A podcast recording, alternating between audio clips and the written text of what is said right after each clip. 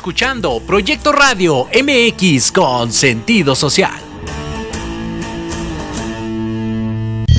Las opiniones vertidas en este programa son exclusiva responsabilidad de quienes las emiten y no representan necesariamente el pensamiento ni la línea editorial de esta emisora. Hola, yo soy Marta Liliana Santuario. Hoy es jueves y te invito a tomar un café y platicar con tus mejores amigos, los ángeles, que con su amorosa guía nos ayudarán a descubrir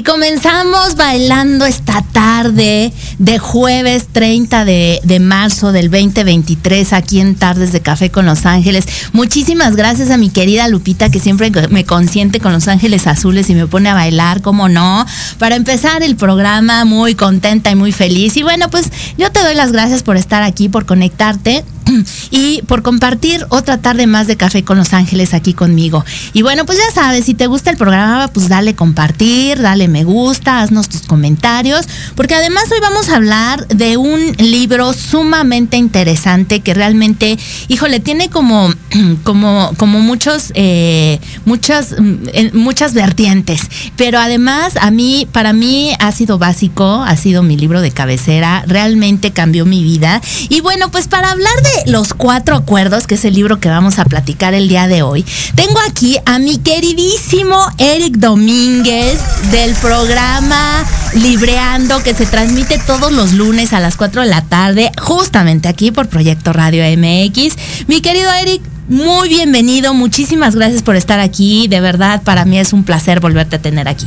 Al contrario, Liliana, muchas gracias, es un gusto, un placer, un honor compartir micrófonos contigo Ah. en esta nuestra casa Proyecto Radio con sentido social. Está bien, Y está tú bien. bien dijiste, invitamos a que nos escuchen los lunes de 4 a 5 de la tarde en el programa Libreando.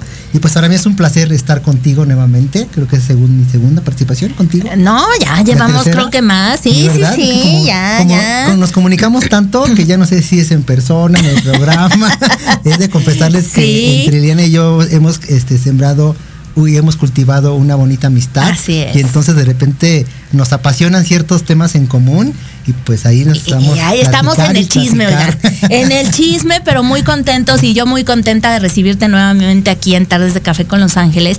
Y bueno, pues eh, justamente en tu programa Libreando hace unos, unas semanas eh, platicaron de este libro de los cuatro acuerdos. Así es, sí, la verdad es que para nosotros libreando y para mí en lo particular he de compartirles que es un libro que a mí, para mí ha cambiado la vida, es uno de mis libros de cabecera que muy recurrentemente y frecuentemente me regreso a leerlo, a analizarlo, porque a pesar de que son solo pareciera simples cuatro acuerdos, cada uno, si lo tomas a profundidad, tiene mucho que aportarte, mucho que enseñarnos. Y bueno, este programa, pues tú bien elegiste este título para poder compartir con tus radioescuchas. Así es, mi querido Eric, y sin duda alguna, como lo dices, estos cuatro acuerdos, eh, si, si bien es cierto que están manejados de una forma muy sencilla en este libro, tienen su grado de dificultad y de complejidad, porque ya lo iremos viendo a lo largo del programa, pero hay muchas cosas que aprendemos, que tenemos que desaprender y que tenemos que reaprender.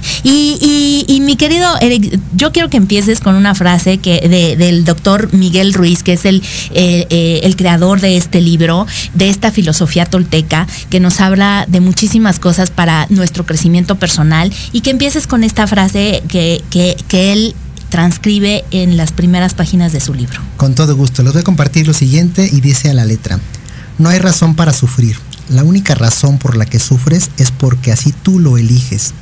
Si observas tu vida encontrarás muchas excusas para sufrir, pero ninguna razón válida. Lo mismo es aplicable a la felicidad. La única razón por la que eres feliz es porque tú decides ser feliz. La felicidad es una elección, como también lo es el sufrimiento.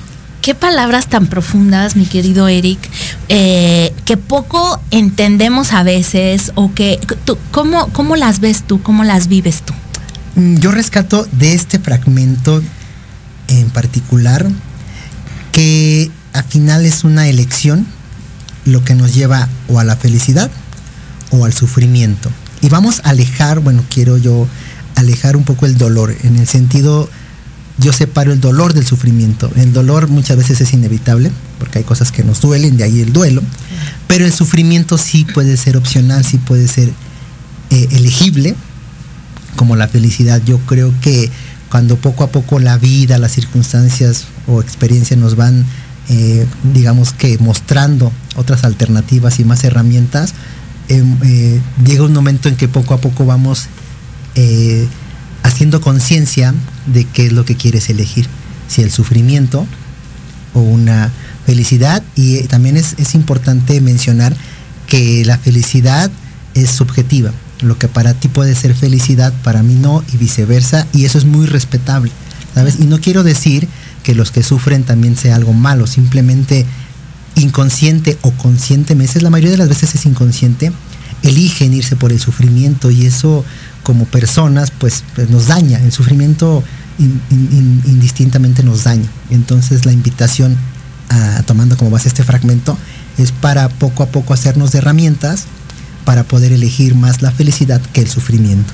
Así es, para hacerlo más llevadero, para hacerlo más fácil.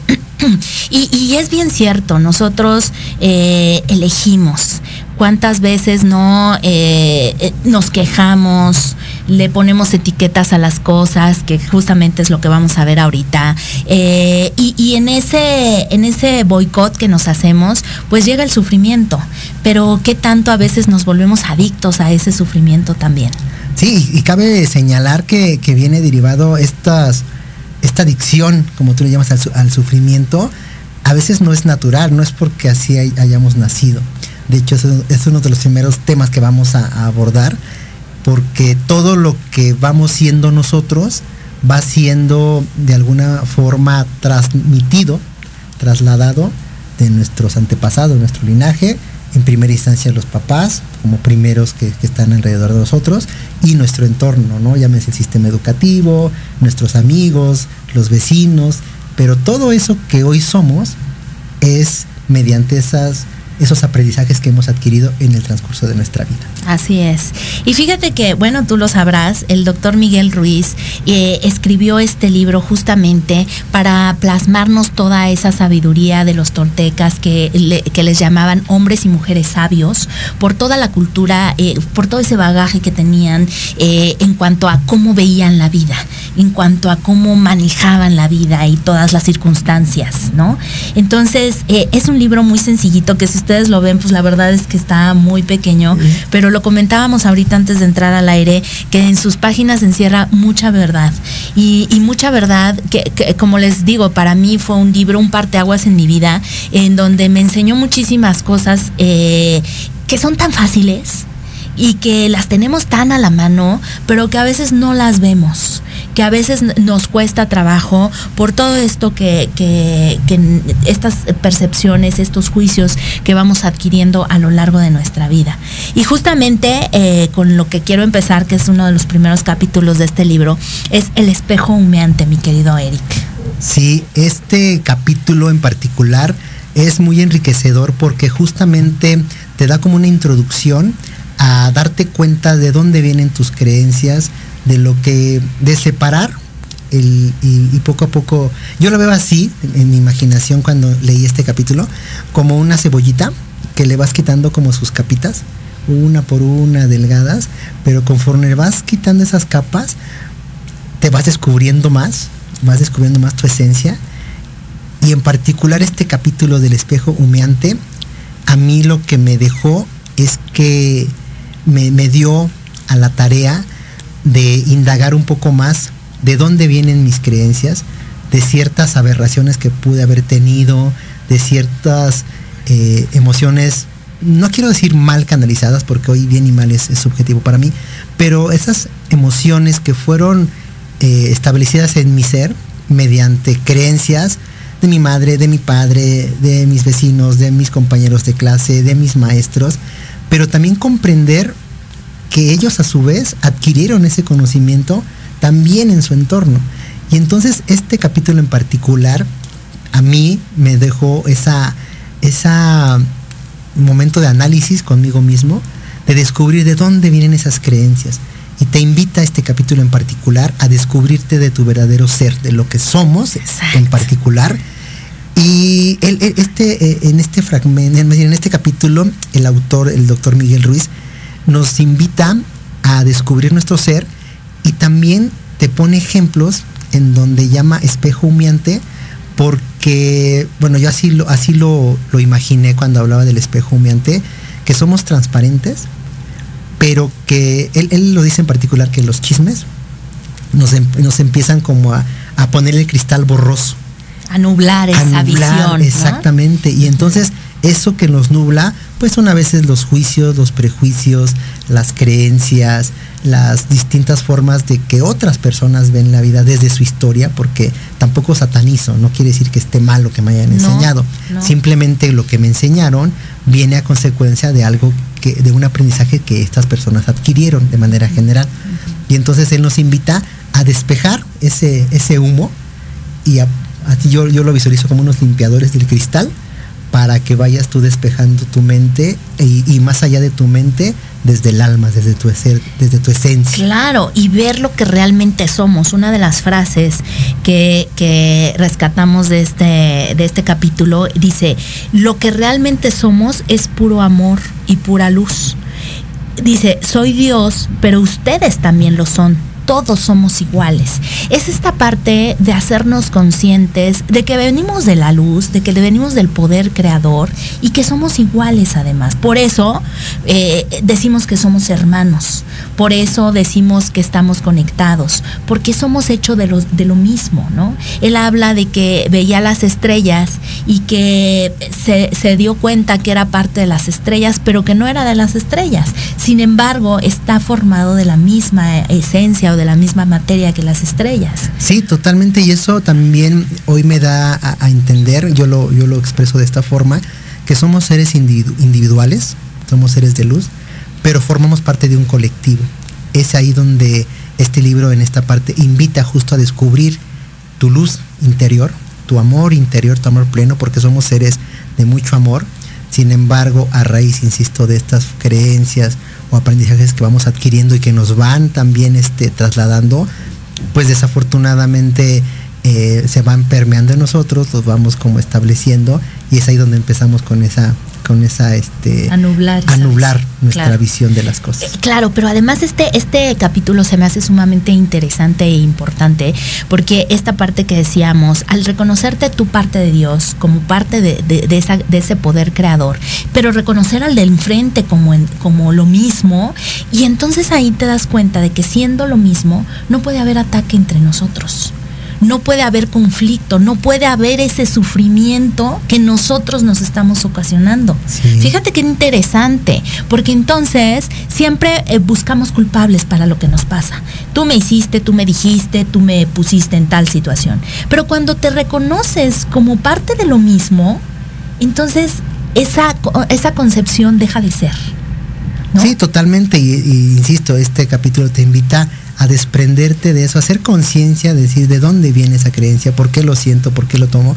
Y te, yo cuando leí, no sé si fue la primera o la segunda vez que leí el libro, porque lo, he leído infinidad de veces, la verdad es que sí, ya perdí la cuenta, pero por lo menos unas cinco o seis veces ya lo he leído, porque como tú mencionaste hace rato, en cada situación, en cada rol en el que nos desenvolvemos, en el familiar, en el laboral, en el académico, en todos, me atrevo a decir que en todos los lugares en donde estamos, existen oportunidades, ejemplos o vivencias que nos invitan a poner en práctica estos cuatro acuerdos.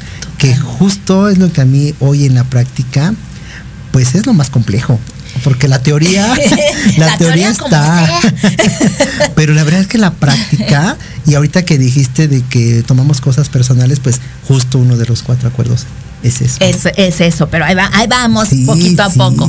Porque primero vamos a hablar de la domesticación. Un poco lo que decías, o un mucho lo que decías, de esta parte de que tomamos los conceptos de nuestras figuras máximas de autoridad, ¿no? Y que entonces desde pequeños nos enseñan a conceptualizar todo, a ponerle etiquetas a todo. ¿Cómo ves esto? Sí, insisto, viene, viene de la mano con, esto de que a veces queremos ser que en realidad no somos, porque viene de creencias, de etiquetas que nos van poniendo. E insisto, hoy fíjate que esa, parte en su momento fue muy dolorosa para mí, lo digo con abiertamente y sin ningún problema, porque al principio yo sí tendí como a, culpar a mis externos, ¿sabes?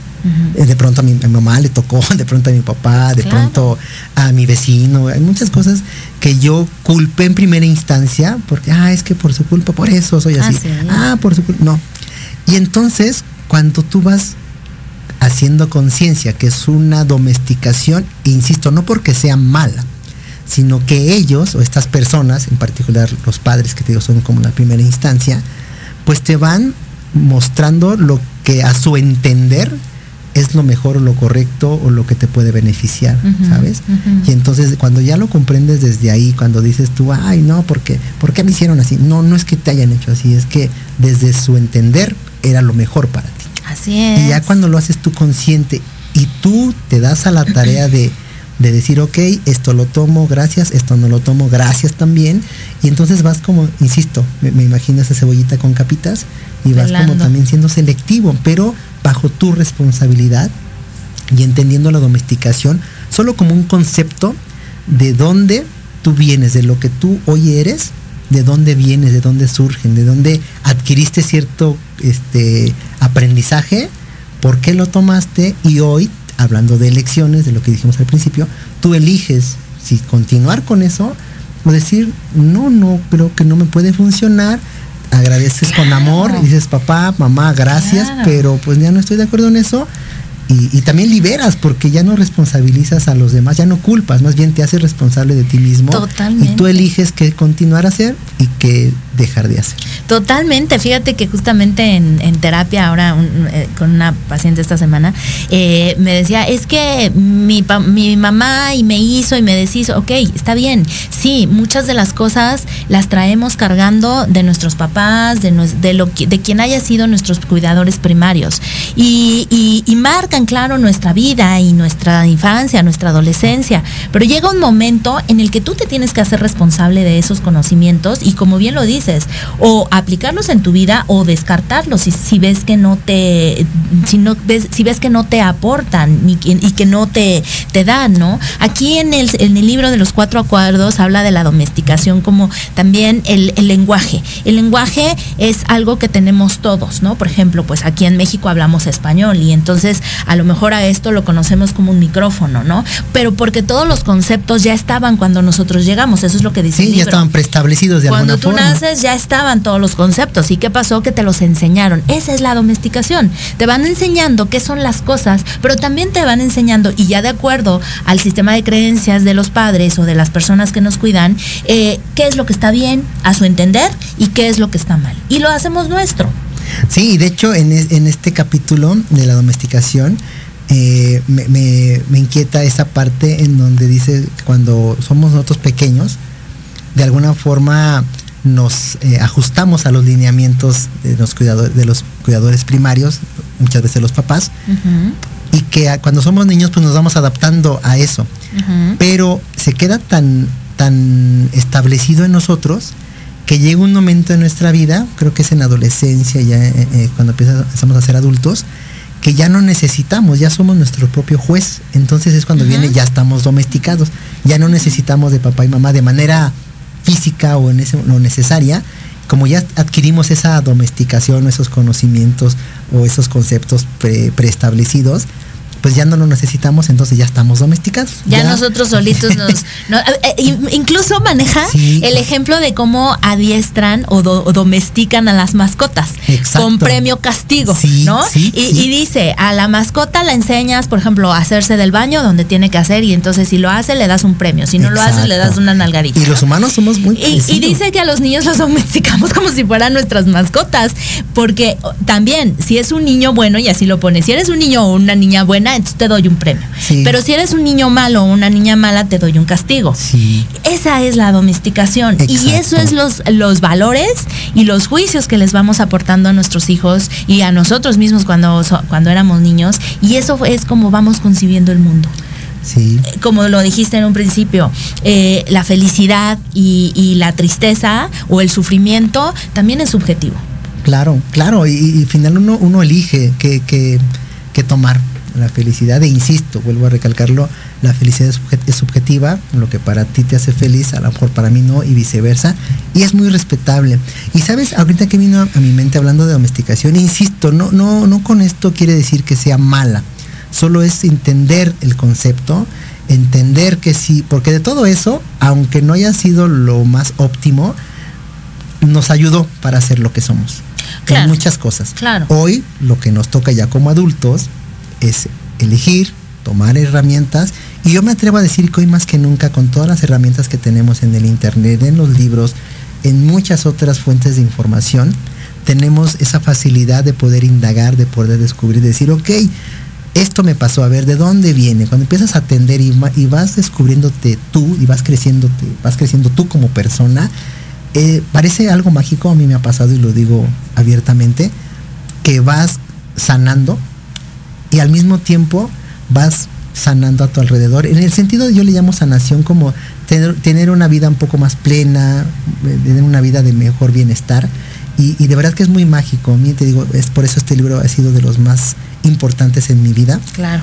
Muchos otros también, ahora que estoy en este en esta carrera de los libros, que ahí la llevo, voy mi primer kilómetro. Sí.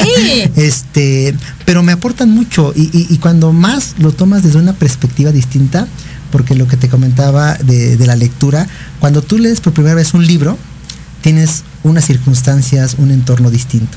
Lo vuelves a leer un año, dos años, tres años después, tu entorno es distinto, tus circunstancias son distintas, tus experiencias son distintas, y entonces cada etapa en cada lectura que tú vas este, dando, eh, digamos que experiencia de acuerdo a, a lo que tú vas viviendo, pues vas tomando, ah, mira, esto, esto creo que lo estaba adoptando de una manera errónea. Claro, el, el aprendizaje es diferente Exacto. de acuerdo a tu a tu nivel de vida o al momento de vida que estés que, que estés pasando, ¿no? Entonces sí es, es bien bien interesante este libro de verdad. eh, si tienen oportunidad léanlo porque porque de verdad que te deja muchas enseñanzas, te deja eh, mucha mucho en qué pensar. Sí, ¿no? sí, sí. y mucho en qué, eh, qué cambios hacen en tu vida. Y, y bueno, pues vámonos al primer acuerdo, ya entrar más de en- lleno. antes de que nos mande Lupita a- a- al comercial. Eh, el primer acuerdo, mi querido Eric. Sé impecable con tus palabras. ¿Qué es ¿Qué eso? tanto somos impecables con nuestras palabras? ¿Qué? ¿Qué tanto hacemos uso de nuestra palabra, tanto para generar bienestar o como para generar malestar? Fíjate que en, en- en la parte holística, que es la que de- de- la que a mí me, me Sí, te gusta, sí, ¿verdad? claro, y justamente aquí en el libro dice que eh, la palabra es el poder creador que tenemos. Es un poder muy fuerte que de verdad si nosotros supiéramos lo fuerte, la fuerza que tenemos al emitir cada una de nuestras palabras, lo pensaríamos dos veces. Yo creo que hablaríamos menos. Hablaríamos menos, pero más contundente, ¿no? Sí, de hecho es esa invitación. Es la Y eh, sí, porque justamente dice que eh, en el principio de los tiempos, y como lo dice la Biblia, Dios dijo, eh, hágase, hágase la luz y se hizo. Hágase la materia y se hizo, ¿no? Este es el verbo creador. Entonces, imaginen, ya desde ahí, imagínense entonces el poder que tiene la palabra. Y si somos hechos a imagen y semejanza de Dios, si venimos de ese poder creador, imagínense qué poder tenemos con nuestra propia palabra. Sí, y regreso al tema de la conciencia. Fíjate que es un término que hoy en día prevalece mucho en mí. Cada que tengo oportunidad, pues hago conciencia de mi conciencia. Pero muchas veces hablando de la palabra, yo creo que atiende a que somos poco inconscientes o poco prudentes al uso o al poder que tienen nuestras palabras. Y viene de la mano co- con la domesticación, que de repente y muchas veces solo repetimos. Así repetimos es. palabras porque creemos que es. esa palabra, como a mí me la aplicaron, aparentemente me funcionó. Así a mí, bueno, de las personas que me la dijeron, hacia conmigo. Y entonces tú crees que si la replicas, pues también puede funcionar. Pero en ese, en ese copiadero, yo creo que es donde tenemos la oportunidad de detenernos, de hacer conciencia, de decir, ok, esto a lo mejor, insisto, ¿no? Y, y- y viene mucho, yo lo tomo con mis padres a quienes amo y mando un saludo y un abrazo, porque Saludos. son unos seres maravillosos. Pero cuando tú te detienes a hacer conciencia de, ok, eso ellos me lo, me lo decían, me lo decían con una finalidad, y ya tú haces conciencia, tú pones ese filtro de, ok, ¿es necesario que yo lo replique? ¿O puedo yo decir, ok, gracias, pero ya no me sirve esa palabra, hablando en términos de palabra? Claro, claro. Además, fíjate, eh, mi querido Eric, que impecabilidad quiere decir sin pecado. Sin pecado. Entonces, ser impecable con tus palabras es justamente manejarte sin esta parte de la culpa, del pecado, porque no solamente habla de lo que le dices a los otros, sino de lo que el discurso que te dices a ti. Qué tan impecable eres con tus palabras. Y yo con esta pregunta te dejo, mándame tus comentarios, dale me gusta, dale compartir y, no te vayas, tráete tu cafecito porque vamos a seguir hablando aquí con mi querido Eric eh, de este libro que a mí me encanta, Los Cuatro Acuerdos. Así es que no te vayas, ya nos vamos a nuestro corte, pero volvemos en un ratito.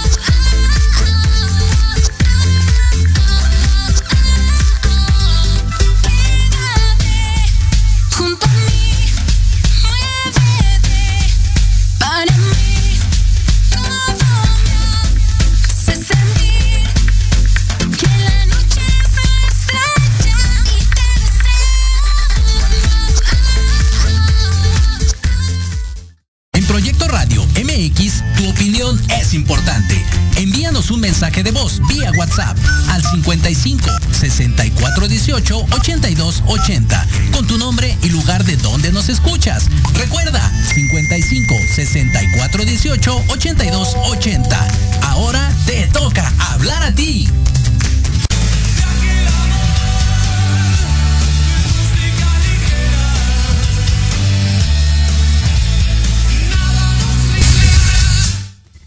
Ya estamos aquí de regreso en Tardes de Café con Los Ángeles. De verdad, muchísimas gracias por seguirnos acompañando y por todos sus comentarios. Ya, ya, ya vimos. Y bueno, pues aquí vamos a. Mi querida Arlet Baena lo está viendo. Muchísimas gracias, Arlet. Te mando un beso y un abrazo. La vamos a tener aquí muy pronto en el programa.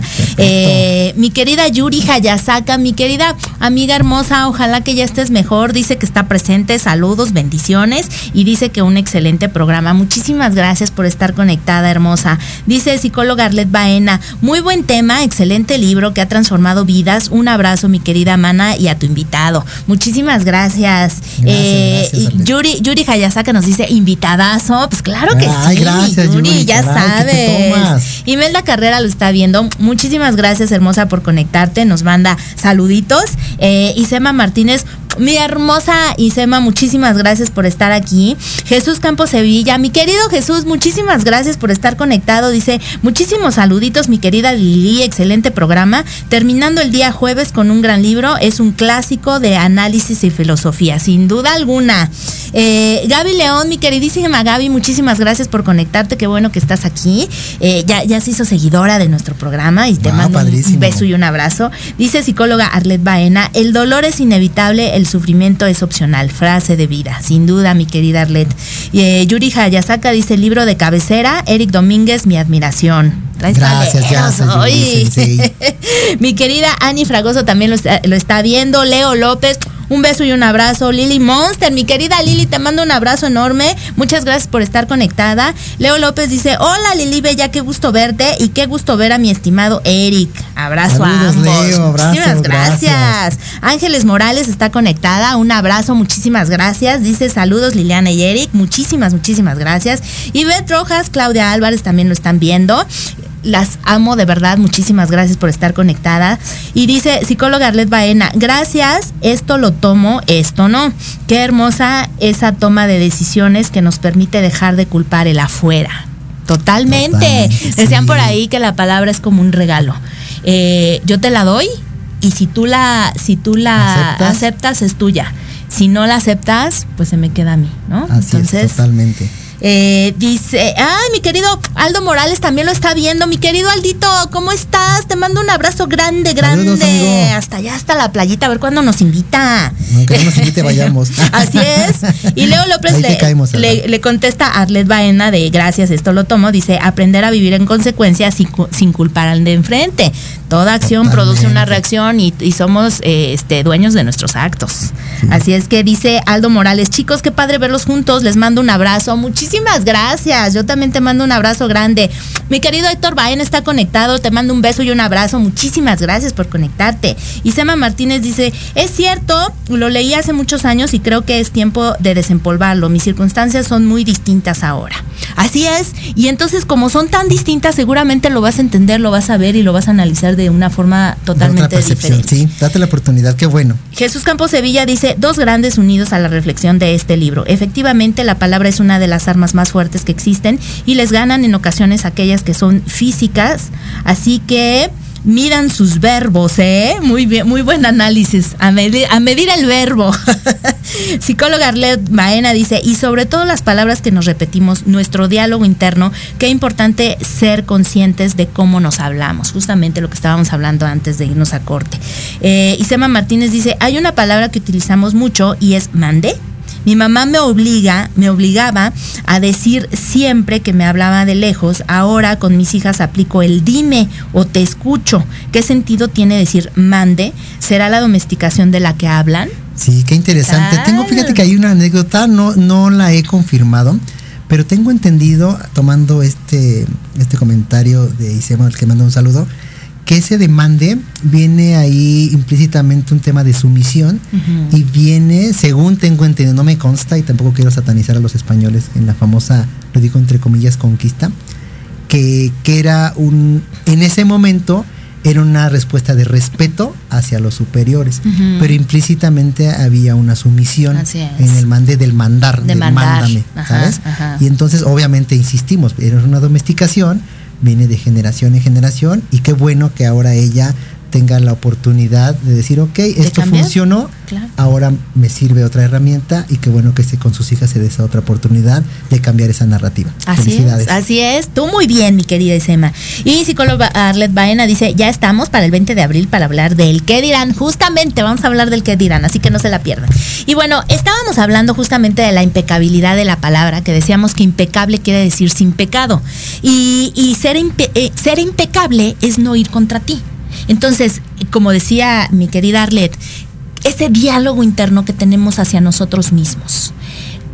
Que no podemos, que no merecemos, que no somos suficiente. ¿Cuántas cosas, cuántas cosas nos decimos a lo largo de nuestra vida por lo que nos enseñan, por nuestras creencias, por nuestros valores, mi querido Eric? Sí, y desafortunadamente yo así lo veo, que es inconsciente, porque insisto, hay muchas palabras que nos repetimos y que repetimos de manera explícita, pero que son inconscientes, que no nos damos a la tarea de analizar, detenernos y decir, ok, ¿por qué me estoy diciendo esto?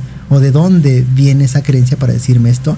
Y a veces también podemos tender a ser crueles con nosotros mismos, a flagelarnos y a veces también este, motivados por la culpa, porque en momentos de ira, de enojo, de muchas cosas, pues digamos que sacamos el veneno emocional a través de las palabras, pero después reaccionamos y decimos, ay, creo que no era tan necesario, no era tan, no era para tanto, ¿no? Y entonces empezamos con la culpa, sin embargo, pues ya externamos el veneno y muchas veces pues sí ya el dolor que puede causar pues ya está ahí este digamos que emitido, ya es muy complejo regresarlo. Y obviamente esto nos invita a, insisto, darnos esos dos o tres segundos, a pesar de que estemos así con la emoción al tope, darnos esos dos o tres segundos para pensar antes de, externar alguna, alguna opinión, alguna palabra. Así es, así es. ¿Qué tan impecable eres tú con tus palabras, con todo lo que dices? Porque dicen que de lo que hablamos es lo que creamos a lo largo de nuestro día y de nuestra vida. Sí, también viene a mi mente que cuando nosotros este, hablamos, dicen que en un diálogo, cuando la persona habla y se refiere posiblemente a otra persona, habla más de esta persona de la que se está refiriendo. Que de la otra que están hablando. Totalmente, de acuerdo. y pues, en eso. justamente el segundo acuerdo va muy de la mano, si tú me lo permites. Adelante. Porque el segundo acuerdo es no te tomes nada personal, mi querido Eric. ¿Y cuántas cosas no nos achacamos todos los santos días? Pues yo creo que de un 100% me atrevo a decir que un 80%. Sí, no es que más. es verdad, me vi muy benévolo. Muy, muy, muy. Sí, desafortunadamente. Y viene de la mano, insisto, todos estos conceptos que estamos abordando y que estamos compartiendo, eh, yo hoy así, hoy así lo veo, no hay algo bueno o malo, todo es subjetivo. Sin embargo, lo que nos invita es que tomemos conciencia, que hagamos más este, consciente de todo lo que las herramientas que tenemos y en ese sentido de no te tomes nada personal, ver también, darnos la oportunidad de, yo creo que esto, esto en particular a mí me invita a reforzar mucho la autoestima y a conocerte más. Entre más te conoces tú, menos pautadas a que te puedas tomarte las cosas personales de alguien que te intente, porque a veces sucede, ¿no? Que, intentan como, como agredirte de manera verbal o, de, o, de, humillarte o muchas otras cosas, pero entre más tú sepas quién eres, entre más fortalecida tengas tu autoestima, tus creencias, tu, tu ser como tal, menos es, es, este permeable lo que te puedan decir las otras personas y es en automático. Cuando ya tú conoces un poco más de ti y sabes que lo que la otra persona dice habla más de ella que de ti, pues ya te toma las cosas menos personales y comprendes desde dónde es su narrativa. Pero fíjate que bien interesante porque justamente en el libro también dice, no te tomes nada personal, pero ni siquiera lo bueno. O sea, si te dicen, eres un fregón, Mm, tampoco. exactamente, ahí viene el ego y la soberbia, sí, totalmente. Porque entonces ahí es, lo que decías, tú sabes quién eres y no necesitas el reconocimiento de nadie. Sí, ni que te enaltezcan ni que te humillen. Porque cuando necesitas el reconocimiento de alguien, de los demás, entonces está hablando tu ego, no estás hablando tú. Exactamente. Entonces, cuando tú te tomas personal, vamos a hablar ahora de las ofensas, eh, era lo que decíamos de las palabras es este veneno, y me encantó lo que dijiste, esto de veneno emocional, porque sí es cierto, a veces la, gente tira, nos tiran o tiramos ese veneno emocional, pero si el otro lo, toma, pues entonces se envenena. quedó, claro. Y el que se hace daño es él.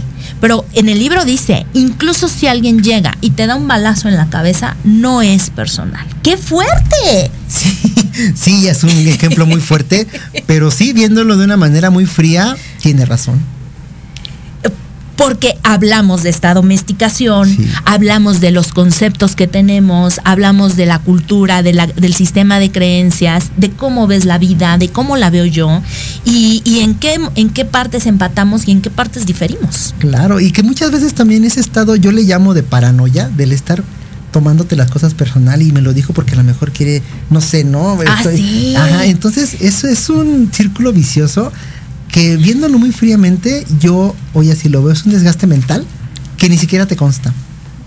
Porque justo cuando tú omites esa parte, pues das espacio a pensar otras cosas. Yo le llamo un poco más funcionales o productivas.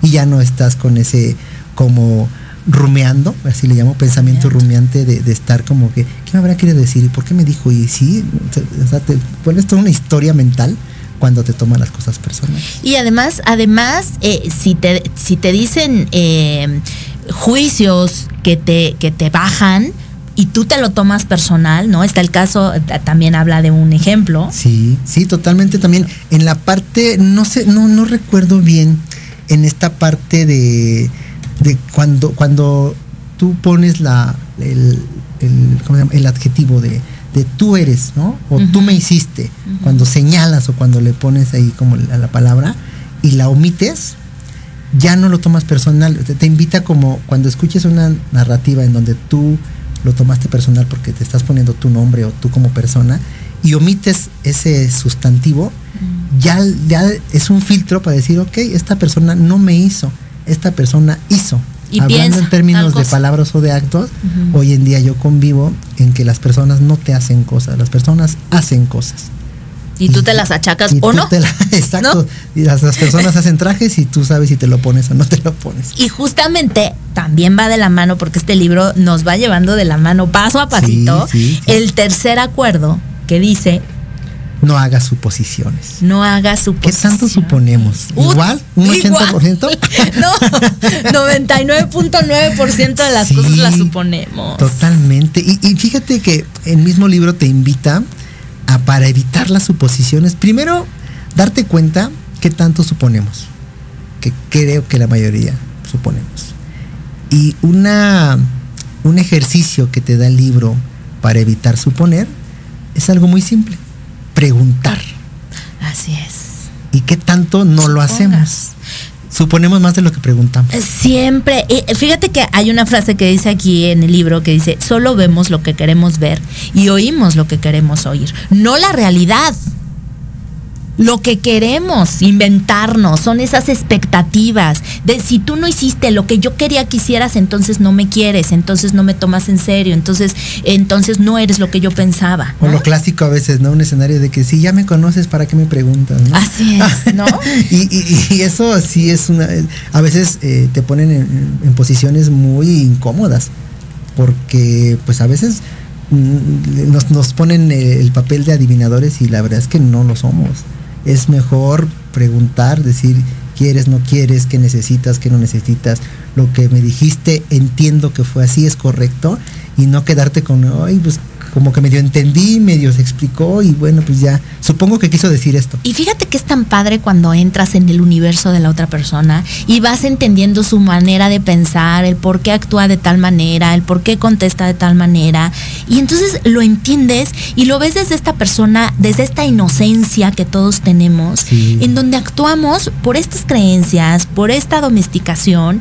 Y no porque seamos gente mala o no porque tengamos una tendencia a hacer daño, Claro. sino porque estamos viendo así la vida. Y, y al final en este, en esta, en este tercer acuerdo de la suposición, también viene a mi mente los sesgos de comunicación, que es todo un tema, pero quiero ponerlo así, que en muchas ocasiones mm, hay una narrativa distinta y estaba hace muy poco, de hecho hace poco estaba platicando con mi esposa, a quien amo y mando un saludo, Saludos. eh, en cómo es muy importante en la comunicación poderse dar la oportunidad en los interlocutores. Por ejemplo, si yo te estoy explicando algo desde mi entender, porque a veces es complicado. Tú tienes una idea, la tienes aquí en la cabeza.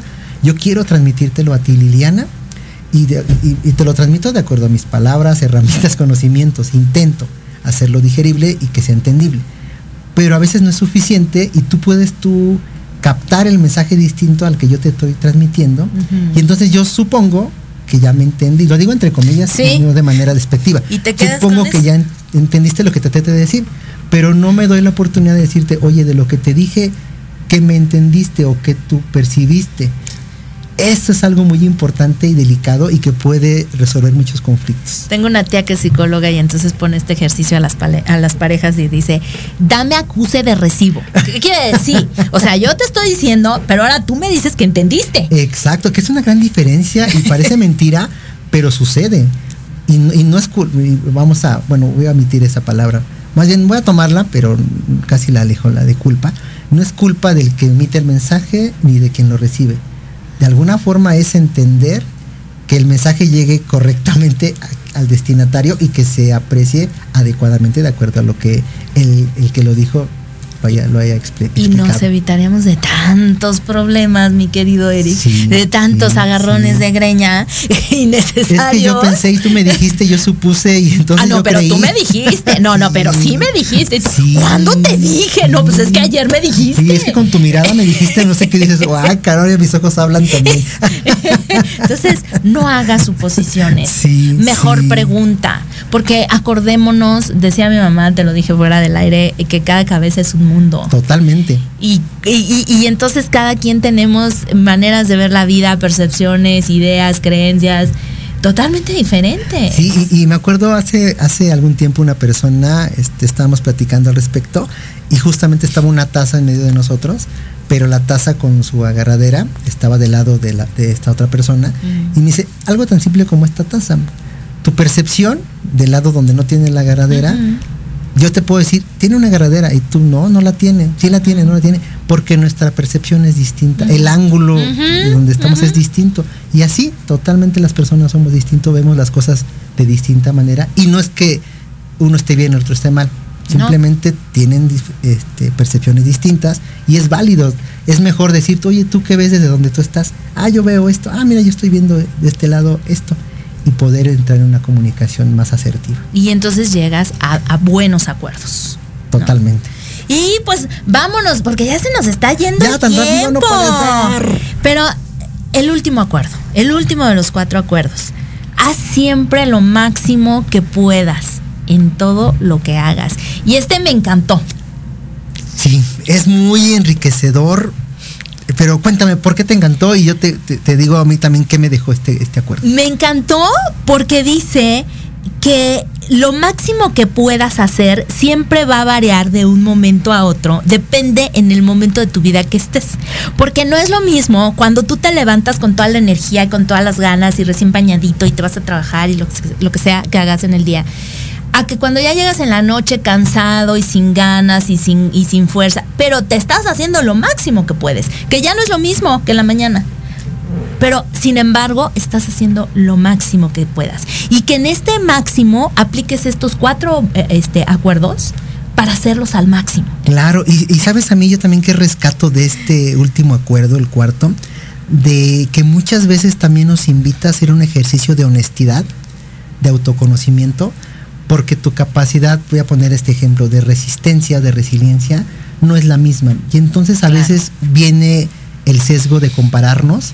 Eso es muy fuerte cuando empezamos con comparaciones y porque el fulanito o la persona de al lado hace más que yo, entonces intentamos ahí como competir y competir y viene un círculo vicioso de competencia, pero no estamos actuando desde una sensatez de mi capacidad es esta. Y no es que esté mal, insisto, cada persona es distinta y este acuerdo a mí me invita y los invito a nuestros radioescuchas, a tu audiencia, que también se den la oportunidad de hacer ese ejercicio de autoconocimiento y de ser muy honestos y muy sensatos. Cada uno tiene virtudes y capacidades distintas.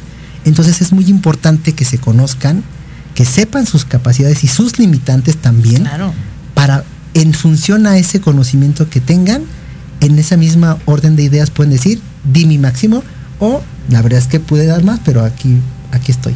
Uno sabe, uno se conoce. Claro, tú sabes cuáles son tus límites, tú sabes hasta dónde llegas. Y eso está muy padre, esta parte, como dices, de no comparar. Digo, a mí me ha tocado muchas veces en la escuela eh, con mi hijo ver eh, mamás que dicen, es que ya ves, tu compañera hizo más. es que ya ves, sacó mejor calificación. ¿Por qué? ¿Cómo sabes que el 8 no fue su mayor esfuerzo? Claro, claro. ¿No? Y es que a veces la en ese sentido de competencia, yo desde mi percepción a veces no la aplaudo, porque puedes tú también involuntariamente, pues, eh, digamos que ahí dañar un poco la autoestima de, de las personas. Porque como no fue lo que tú quisieras que fuera, pues el otro, esta persona, sobre todo en los niños, que a veces decimos, es que ya ves, tu compañerito sacó 10 y tú un simple 8. ¿Por qué no? Y- Es muy, es muy burro, fuerte. Y entonces te- tenemos, creo que a los adultos nos toca, este, a los que tengamos hijos, a los que no tengamos hijos, es ser prudentes con las palabras, no suponer, y este último, de hacer siempre nuestro mejor esfuerzo por ser conscientes y ver qué le estamos heredando emocionalmente a nuestras nuevas generaciones. Así es que mi querido Eric, pues a manera de resumen, dinos cuáles son los cuatro acuerdos y un ejemplo rapidito para cada uno para que la audiencia este pues se quede con estos con estos acuerdos Pues va- vamos a, a resumirlos. El primer acuerdo es no, sé impecable con tus palabras, que nos invita a ser conscientes del poder de nuestras palabras, a favor o en contra. No te tomes nada personal, es simplemente observar y, y pues no hacerlos como este, de nosotros. ¿no? Nuestros. Nuestro. No hagas suposiciones, con una palabra de preguntar es mejor que suponer. Creo que eso nos puede llevar a no estar ahí armándonos historias ficticias. Y el último, que es siempre tu mejor esfuerzo, pues nos invita, insisto, a un autoconocimiento desde tus virtudes, desde tus carencias, áreas de oportunidad también, para poder dar siempre lo mejor de uno mismo. Así es, así es. Y la verdad es que también por ahí hay otro libro que es el quinto acuerdo. Ya salió el quinto acuerdo, que también está bien interesante. Bien, Así bien es que, bueno, pues ya les dejamos este para que lo empiecen a leer y después se sigan con el quinto acuerdo porque ese también está, ya después haremos otro programa de, Aquí de- estaré del yo, quinto acuerdo. Eh. Ah, no de invitado. de invitado, ¿ya ves? ¿Cómo supones? ¿Cómo supones que te voy a invitar, verdad? Te digo que en todo momento hay suposiciones. Oye, nada más antes de irnos, déjame leer unos últimos comentarios. Eh, eh, dice. Ah, ay, bueno, ya me perdí. ¿Dónde íbamos por acá? Está aquí, Ah, ya. Y Sema Martínez dice, esos diálogos internos son a veces muy intensos, pero necesarios sin flagelarnos, son introspectivos y reflexivos. Claro, cuando te, cuando son nutritivos, están bien hechos. Sí, cuando te aportan, cuando te flagelan, como lo dices, no. Eh, psicóloga Arlet Baerna dice lo que Juan dice de Pedro, dice más de Juan que de Pedro.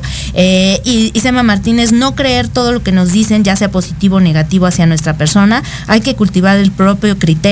El lobo siempre será ma- malo si solo escuchamos a Caperucita. Sí, yo siempre he dicho que el lobo es buena Sí. gente. Eh, dice psicóloga Arlet, él me engaña, omitimos el ¿Él? Mm, eh, y, me, y me queda el engaña, un excelente ejercicio para reflexionar. ¿eh? Y Gaby León dice, el ser racional es muy importante para captar y percibir la realidad de las cosas, no quedarnos con lo que creemos o queremos. Saludos Lili, interesante este tema de los cuatro acuerdos. Muchísimas gracias, mi querida Gaby. Norma García, te mando besos, mi querida Normis. Eh, saludos Lili, muy bien. Psicóloga Arlet Baena dice, Lili, deberías volver a invitar a Eric para platicar sobre el libro. Este dolor no es mío. Ándale, ya Ah, ves. Ese libro está muy bueno. Pues vas. Con todo gusto, Ya está, claro. a petición Hay que de. ponerle fecha. Porque usted lo pidió, aquí Exacto. estaremos hablando. Claro que sí. No, yo encantado. Gracias, Arlet. Mi querido Eric, muchísimas gracias por acompañarme el día de hoy aquí en Tardes de Café con Sal. Un placer, y la verdad es que siempre que me invitas yo me, me emociono y me da mucho gusto que te acuerdes de mí que podamos compartir camino. La verdad es que para mí es un gran honor, estar contigo. Ay, muchísimas gracias y lo mismo digo. Y pues no se pierdan todo- todos los lunes su programa junto con Ivonne, Con Ivonne. que hacen una mancuerna in- increíble y hablan de puros libros. Puros los lunes. libros. Lunes de 4 a 5 de la tarde a través de esta plataforma Proyecto Radio MX. No se lo pierdan. Y bueno, pues muchísimas gracias a ti que te conectaste una, una, una tarde más de jueves eh, aquí en Tardes de Café con Los Ángeles. De verdad, muchas gracias por estar presente, por compartir, por comentarnos, porque pues este programa se hace por toda la audiencia, ¿verdad? Sí, totalmente para ellos. Así es que muchas gracias. Nos vemos la próxima semana. Yo soy Liliana Santuario y acuérdate que el amor verdadero es la experiencia de ser tú misma. Hasta la próxima.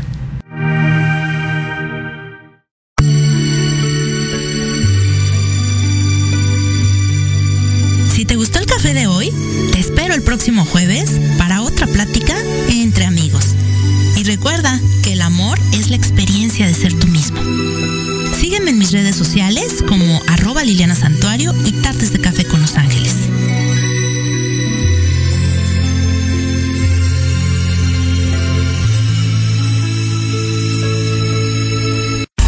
Estás escuchando Proyecto Radio MX con sentido social.